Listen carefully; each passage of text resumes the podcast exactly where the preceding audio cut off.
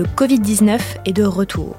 Santé publique France rapporte une légère recrudescence de l'épidémie cet été et les passages aux urgences pour ce motif augmentent. Plus 56% chez les moins de 2 ans, plus 25% chez les adultes et plus 34% chez les plus âgés. Comment expliquer ces chiffres? On pose la question à Sophie Cazot, journaliste au service web de BFM TV. Il y a plusieurs facteurs euh, qui expliquent cette recrudescence, mais l'un d'entre eux, c'est ce nouveau variant qui s'appelle ERIS ou EG5.1, euh, e qui a été désigné comme à suivre par l'OMS, l'Organisation mondiale de la santé. C'est un nouveau variant sur lequel on n'a pas forcément beaucoup d'informations, mais en tout cas, il pourrait expliquer cette hausse du nombre de cas.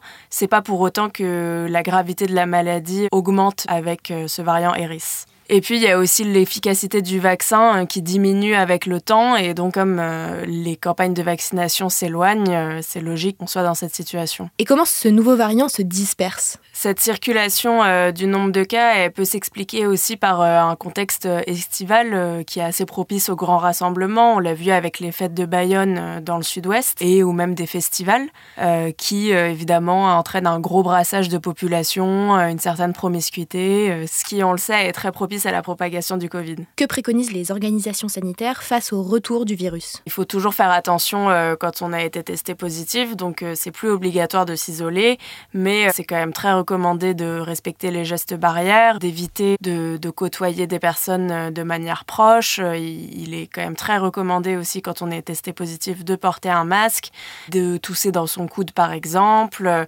Donc voilà, respecter les gestes barrières globalement. Et si jamais on est cas contact, euh, c'est aussi euh, évidemment recommandé d'aller se faire tester et de respecter ces gestes barrières euh, tant qu'on n'est pas sûr qu'on est négatif.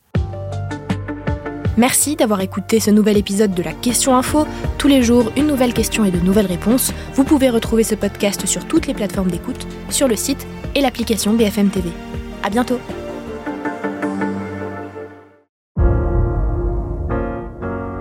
Vous avez aimé écouter la Question Info? Alors découvrez le titre à la une, le nouveau podcast quotidien de BFM TV. Les grands récits de l'actualité, des témoignages intimes, c'est tous les soirs sur vos plateformes préférées. À bientôt!